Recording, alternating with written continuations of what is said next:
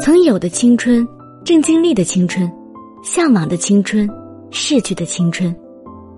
青春有梦，青春有情，青春有笑，青春有哭，青春有泪，青春有悔，青春有憾，青春有甜蜜，青春有柠檬，青春有那朦胧的一线情丝，青春有永不停息的悸动。青春逝在指尖，却永驻心中。欢迎收听《爱赢青春天下》，作者胡曼迪，演播爱月心，人人娱乐授权，飞熊有声制作。兄长之爱，费城雪下的极深那年，哥哥全家四口人均获取签证，要来美国旅游。千里迢迢来。自然要张罗他们玩的尽兴，甚至给他们学摸了头等舱。哥哥说他之前种下了大树，现在可以乘凉了，听了莞尔。哥哥花了多年，终于把我这棵树种到美国，生枝发芽，根深叶茂，可以撒起自己的一片阴棚了。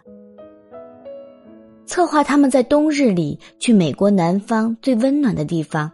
在佛罗里达州奥兰多的迪士尼乐园逍遥一周，哥哥说要带着两个女儿，每天在童话世界里流连，重归童年，好怀念小时候的时光。哥哥一席肺腑之言让我感襟怀惜，想起哥哥种树的无私，那是亲情的耐心，无以表达之爱。从小长在牧野之城。比干被纣王剖心之地，总想着逃离。终有一日可以到滨海之城天津卫读书，那时没有高铁，也不知可以坐飞机，火车似乎是连接两个城市的唯一，约有十三个小时的光的，是如今从纽约飞北京的漂移。可惜从家乡的小城没有始发车，能买到票已经是不错，不要想有座位。那年头，不知为什么坐火车的人为何那么多，哪怕不是逢年过节，车厢也一样拥挤不堪，嘈杂急塞，像沙丁鱼一般。第一次离家去远方上学，哥哥送我去，我俩挤上车，居然是行李车厢，站在一堆行李边，幻想着旅途要怎样度过。哥哥安慰显摆说：“不急。”我托了人能上这车厢，我们等一下。听火车站的朋友说，到了安阳就可以补到卧铺票。原来哥哥早有打算，知道根本无法找到硬座，已经决定破费升到卧铺，但要等。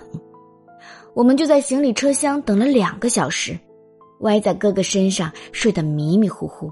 能离家远走已是迫不及待，没有座位并不影响心情。年轻真好，随便靠着什么都可以睡着。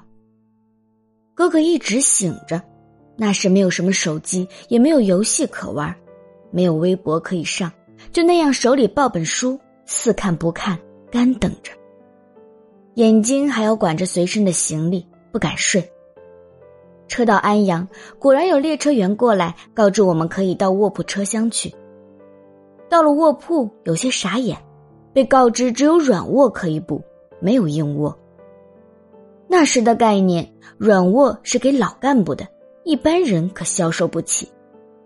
哥哥硬着头皮说好，数了些人民币，不知他是否心疼辛劳所得一夜被消费掉，只知我这个初出茅庐的小女生享受风光了一番。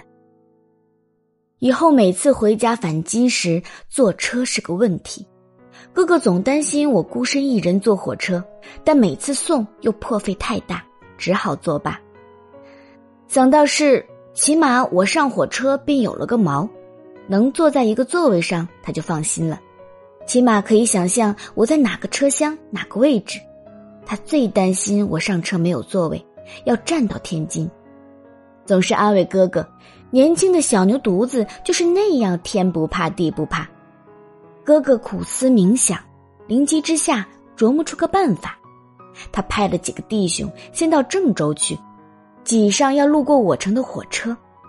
因为郑州是始发站，弟兄们看到有空座位，便坐下给我站着。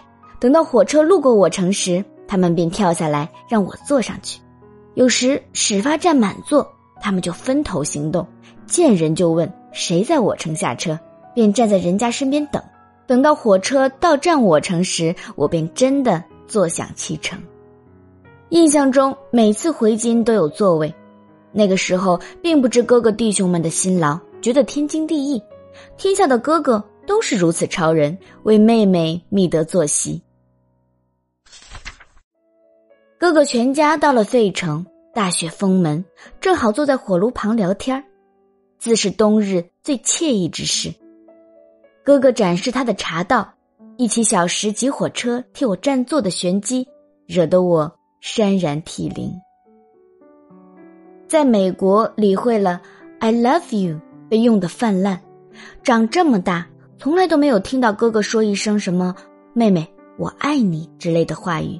然而，哥哥所做的一切尽在不言中，似乎也从来没有对哥哥说过“爱你”之言。我们中国人就是这样不善表达自己对亲人之爱。哥哥用他的行动默默阐释着他的兄长之爱。爱原本是无法用语音艺术。悄然的无言之爱，是血浓于水的亲情，留在心中生根。唯有自己长成树去回报，无需流露口中。听众朋友，本集播讲完毕，欢迎订阅、点赞、评论、转发，感谢您的收听。